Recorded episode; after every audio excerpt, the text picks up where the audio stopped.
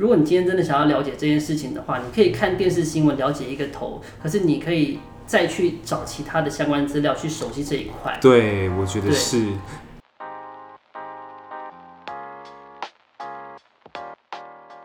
Hello，我是 Leo。我们上一集很开心邀请到两位现任的记者来上我们的 Podcast。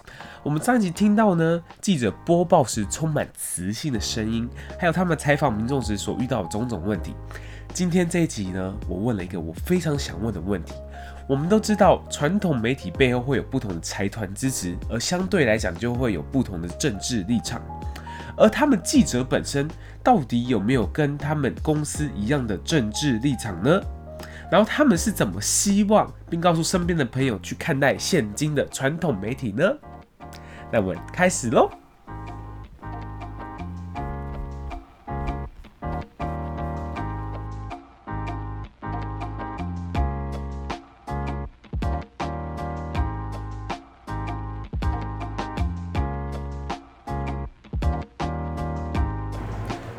其实我觉得很多人都会想问问这个问题，就不管你们现在在我们现在在传统媒体上面可以看到的新闻嘛，不管是那几台，他们会有一定的政治立场，对吧？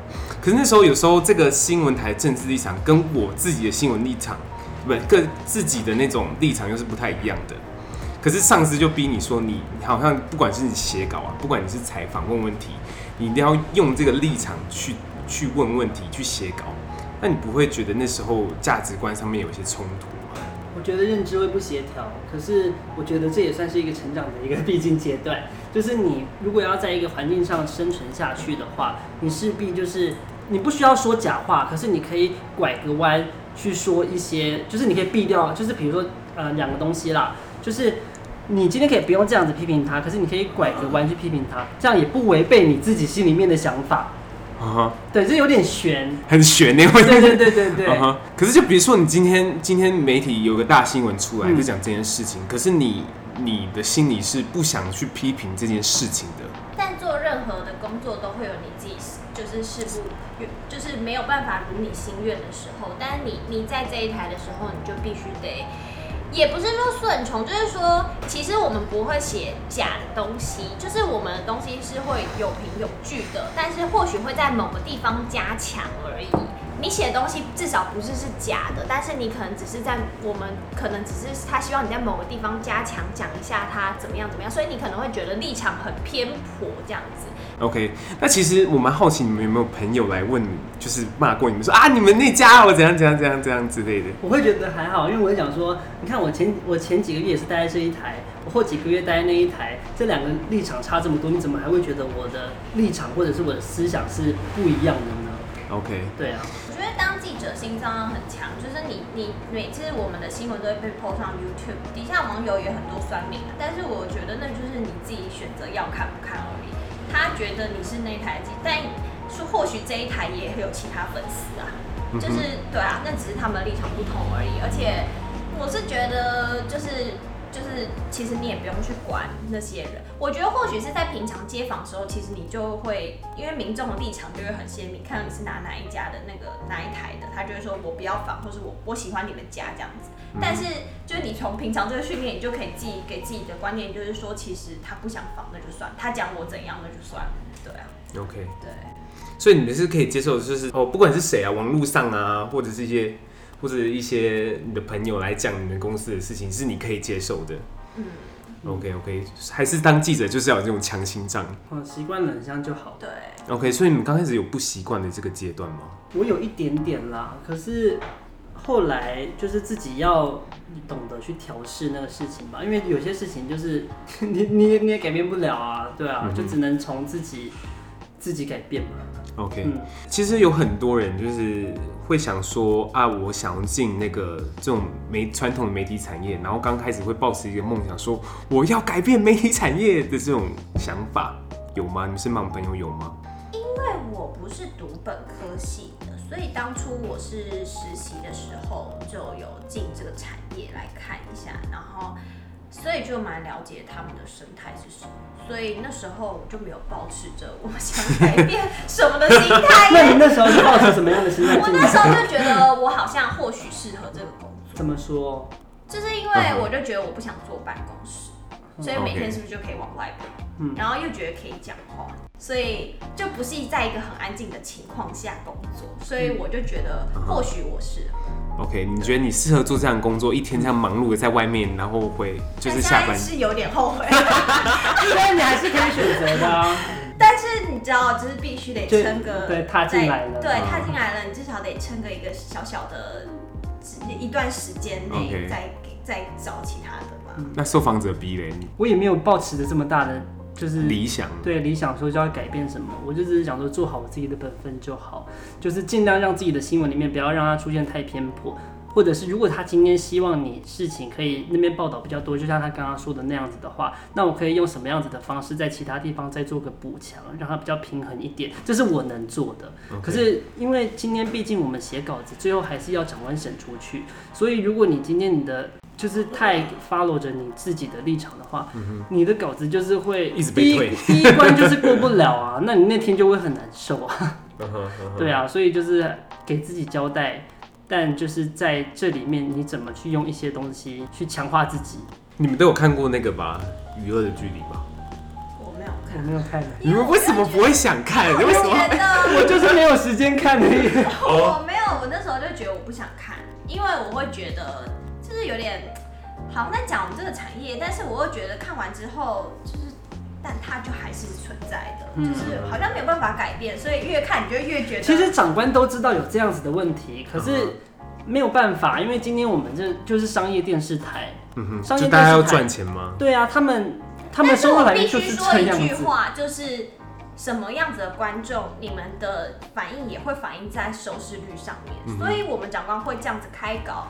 也跟观众他们想看的东西有关，并不是说观众要生气了，并不是。但我觉得并不是所有的责任都在长官上面，因为他们会真的是会认真去看收视率的人，就是他们每天都会有收视率的调查，对。但是就是，所以他们会开怎么样子的新闻，也跟真的是反映在收视率上。所以真的是观众。所以我觉得观众他们自己喜欢看什么样子的新闻，就是他们都会骂说啊，为什么就是做这种什么什么，但是收视率就反映出来了。嗯哼，对啊，就是相辅相成嘛，鸡生蛋，蛋生鸡嘛，就是没有没有没有观众，也不会有这个这个市场在这边，对吧？所以你 你就不没有没有想想说去去想看一下《娱乐距离》，不会身身边朋友都 都讲吗？就说哎、欸，你一定要看一下，你要看一下。他们有讲，但我就是很淡的，就说，可是我真的想看，因为我就觉得这个环境。嗯，而且我觉得像有没有特别吸引我看的地方？真的假的？还是其实，在媒体圈的人，大家都选择不看。我宁愿去找。哎、欸，其实很多人很多人会看的。对，很多人我身边很多人都有看。好，那其实我蛮好奇你们同事看了之后的反应是什么？我不知道，我没有问。我没有问，因为我我没有共鸣，因为我自己没看。没有看。就是上面有讲一个假新闻的事情，嗯、就是可能因为大家太要求及时性，太要求很快的去把这件事做做出来。可是就是可能会造成后面有一些，不管是什么，这个新闻的内容相对来讲偏颇啊，相对来讲比较短，有这样的问题吗？因为新闻它有长度限制啊，我觉得它跟平面不太一样，是平面你可以写很长，然后只要肯看的人他会选择看。可是我们电视新闻的话，它会被压缩，就是你最长是不能超过两分钟吧，有的甚至说你一分三十秒就太长了，所以我们要在这么短的时间去表达一件事情，就这么短的新闻里面去把这件事情讲清楚，我觉得本身就是还蛮烧脑的，嗯哼，对啊。然后又加上就是，其实我觉得很多人都会觉得说，电视新闻是不是其实可以 re 好，或者是我今天的新闻我可以明天发，或者过几天发。但是其实，比如说我们今天下午的新闻，我们今天五点六点就会播了。嗯哼。我们不是说准备个一两天。对。每一条新闻基本上都是这样子。嗯哼。对，所以我觉得如果可以的话，也是希望可以体谅一下我们啦。嗯哼嗯哼。对。但我会跟我会跟那个我一些比较。完全跟传播没有关系的朋友，如果你今天真的想要了解这件事情的话，你可以看电视新闻了解一个头，可是你可以再去找其他的相关资料去熟悉这一块。对，我觉得是。因为就是我在 YouTube 上面看到的，不管传统新闻出的影片都是比较短的嘛。嗯、那可是我们就是通常就是想要真正了解的话，不是透过这些传统新闻，因为你们就是要追求的是及时。其实不是，是因为新闻太长，其实大家不会想看下去。最吸睛的是前七秒，对不对？嗯，前七秒是画面一定是要最好看。这我们以前进去的时候，长官跟你讲说，最一开始一定要放最好看，吸睛，大家会停下他的电视台不转台。嗯、那你新闻如果做太长，大家会觉得拖太多。因为我一下子我在看新闻的时候，我又要看画面，又要听你的声音，我没有办法知道就是资讯量这么多。因为你不是像平面一样，我可能我上面没看清楚，我可以再回去看。对，对，像它就是快速过去，所以你你写超过两分钟，真的就太长了。嗯、也不是说我们就是很及时性，所以写的很短，并不是因为这样子。对对对。OK OK。OK，所以所以你们每个都在不同的组里面，对吧？对。OK，我我可以好奇一下你是什么？我们两个都是生活组的。OK，做生活组的其实比较正式色彩不会那么浓。对，其实比较不会。对。OK，其实我刚刚问的很多问题，可能问政治政治组的，可能他们就是感想会非常多。对对对对对。所以你们之前同事有会讲这方面的事吗？还是彼此就是不会？我觉得彼此都有一个默契，就是知道说。这就是这样，对啊，对，所以就是你一旦做久之后，你你能够适应的话，你就会留下来。如果真的就是没有办法接受什么我政治立场会跟这一台不一样的话，他自然就会走掉。通常留下来都是能够接受的。嗯，OK。可是我我觉得政治是因为最近真的是收视率很高，对对对对，大家比较热。就是热衷。虽然我自己不是很 care 政治的人，可是我自己看那个点阅率，我自己都吓到，然后这样子的政治新闻怎么可以点阅率都破万、破十几万？但是好像真的大家都很爱，我也不知道那个收视族群是哪里来的。因为快要快要选，因为快要选举啊，大家喜欢看一些政治的事啊。嗯嗯，真的，现在好像不播，就是放生活的，好像没人看，是不是？生活的，就可能电视看过就算了，不会特别去网络上再看一次。哦、嗯。嗯比如说，就是忠实韩粉的话，然后就突然看到一个火锅的新闻啊，转台这样子。可是还是我觉得美食新闻还是有它的受众群啦。嗯，对，是吗？还是有啊，不然我们也不需要每天都开一条美食吧。哦，每天都会开一条美食。基本上啦，基本上各家每天每天都一定会开一条美食。你们会跑这些美食线，然后你们有有机会吃到吗？因为很赶。呃，会吃，他们都会给我们吃，可是我基本上我都不吃，因为我们通常发美食新闻的话，通常都会很前面。OK，对，就是你的新闻播出的时间会很前面，所以你要赶快赶回去做到，而且尤其你要拍两家或三家的时候，你从这一家拍完，你还要再有交通时间再到另外一家，另外一家你还要先跟他瞧。有些店家所以说，哦，你到了，你假如说你跟他约三点，可是他不是先帮你塞好全部，然后让你就直接去拍，他是再把东西端出来，然后再煮什么什么之类，就会又在他们说这样子比较好看，可是我不需要。二三十分钟，对，就你要在的煮，然后再访客人什么什么。至少要花四五十分钟，嗯、就是你就得压缩到你自己的写稿以及摄影剪接的时间。嗯 okay. 可是听说很像有些记者，他们真的会吃，而且很爱吃。我不行，要是我做的话，我就很爱吃吧。可是你爱吃，你必须要有，就是有能力把稿子写写好。但我们可能太菜，所以我们写稿比较久一点，所以我们就会赶快就是弄一弄，赶快回公司这样子。OK，那你们现在做到目前为止，你们喜欢这个工作吗？还行呢，我觉得就是累归累，可是你要我做，就是就是累归累，可是你要我去做其他新闻，我觉得像有一点没有挑战性的那种感觉，就是因为我现在也好了，可能也是因为我没有其他的特别的兴趣，然后我觉得我这个做的还就我自己还蛮喜欢这一份工作的，做的行不行那是另外一回事，可是就感觉像每天可以接触不一样的人，然后不不是做固定的事情。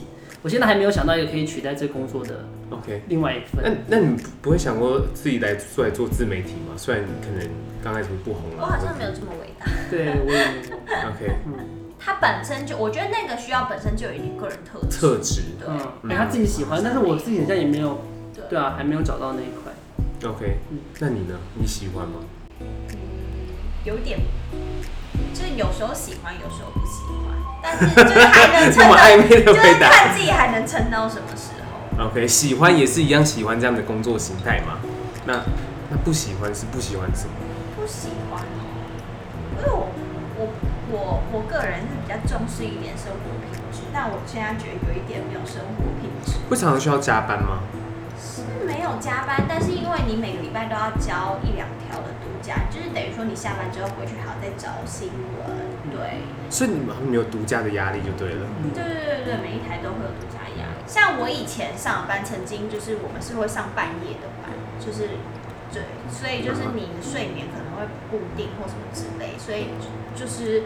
我觉得就是有一点没有生活品质啊，我自己觉得。今天卖面包给我这个人，他下班的时候他就可以回家休息，他也可以跟朋友吃饭。可是你跟朋友吃饭的时候，你就还要想说，我这礼拜独家是什么？然后还要讲说，哎、欸。叉叉叉叉叉，哎、欸，他们有有没有回报这个东西？什么东西？然后你在上你在休息的时候，你就要回报这个东西，然后马上要联系。或者是你有时候接到电话，就说，哎、欸，你明天早上早车或什么之类，你就可能就要早起或什么。就要马上要这 party，我可能要早点回去。对，okay. 嗯，所以就是就会等于说就是还有会改班表的、啊。对对对。会不会改班表？所以随时就是。我觉得这个就是某几台的习惯。所以你会希望自己有个比较好的就是生活的样子，就是不用就是工作跟生活好像就是掺在一起的感觉。对对对对对。但是我觉得这个工作好玩之处就是，假如说可能你今天走在路上，然后你突然看到某些不合理的地方，你可能就会赶快想要拍下或什么之类，就是可能当做你下礼拜的独家。就是这其实是一个好玩之处就是正常很多东西就是我日常生活不会想要去发掘，或者是我根本就不会 care。但是就是现在变成说，你要很在意生活中的小细节。对，就是你可能会发现某些新大陆的感觉。找茬。对，其实就是找茬。Uh-huh. 甚至我以前不会喜欢主动跟人家聊天，但我居然就现在，假如说我坐计程车跟 Uber 的时候，我会就跟他们聊他们现在的现况，或者说，哎、欸，你们最近怎么样改制度什么之类，就是或许可以挖到一点什么东西。但是就是你好像从这里面你可以找到更多，就是别人不会想知道的事情。OK，对。看到自己就是这样发现，然后就是 eventually 变成独家的时候，应该是那个成就感应该是蛮大的吧？就那时候会比较有成就感。嗯，对。嗯，OK，那现在就还好，是吗？就是要看，因为这是可遇不可求的东西，所以并不是说你每个礼拜，你可能就是两三个月，可能才偶尔会有一次这种发，而且每一台的喜长官喜欢的东西又不一样。所以就是你，你就是有点像是我们那个政治立场的感觉，就是你去哪一台，就是长官喜欢什么东西，你也要就是摸索一下这样子。嗯哼。那其实最后一个问题想问你，就是其实就是其实有很多人会想说，想要进媒体业看看，就是包含我女朋友，好吗？那你有敢想给他们什么建议吗？不要进来。不要想不开。我是说真的，我觉得不要轻易尝试。你们这样都做多久了？我好像才一年，一年半。我只有一年几一两个月。那那如果今天有个朋友说，哎、欸，你觉得我就是进媒体业怎么样？就我觉得会先对他自己，就是就朋友的观察了，会先看他这个人适不适合，他有没有一些特质在。那什么样子的人适合？就是他如果本身就是很愤世嫉俗的，我会建议他可以进来看看呢。真的吗？对啊，我可以，我觉得他可以进来看看呢、啊，就是一一来就是让他知道说这个工作不简单，然后二来是让他知道说你愤世技术可不可以用在这个新闻上，就用在这个行业上面，就是对你有没有帮助？OK，对，因为现在是很多人他们很有想法，可是进来之后就发现说，好像我真的要把我这些东西表达出来是一件很难事，有些人他很会讲，可是他却不会去写出一篇新闻。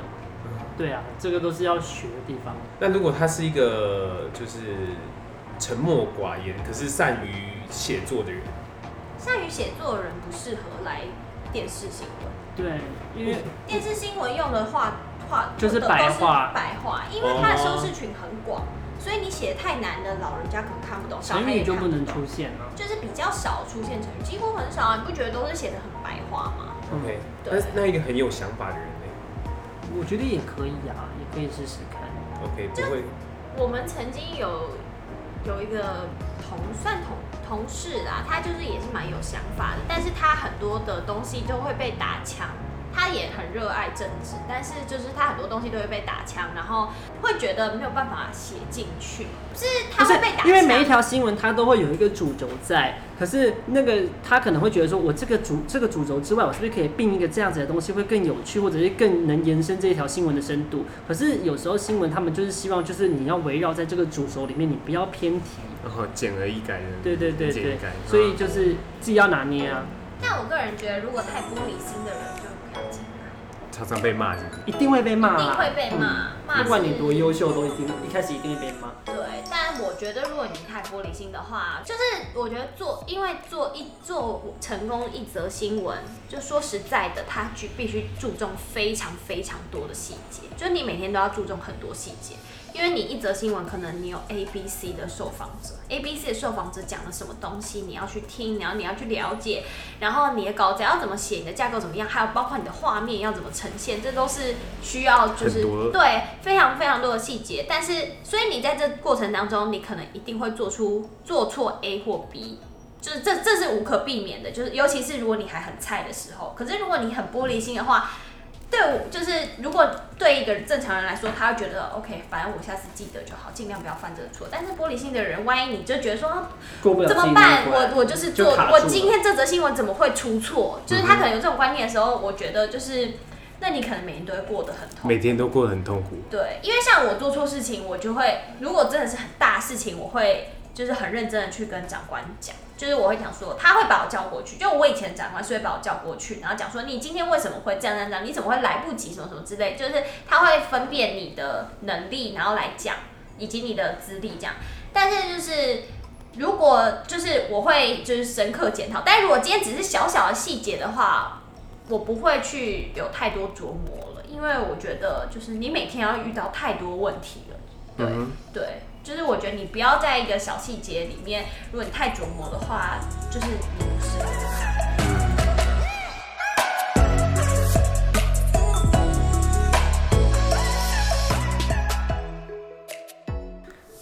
大家听完这两集之后，有没有对记者这个行业有更深的了解呢？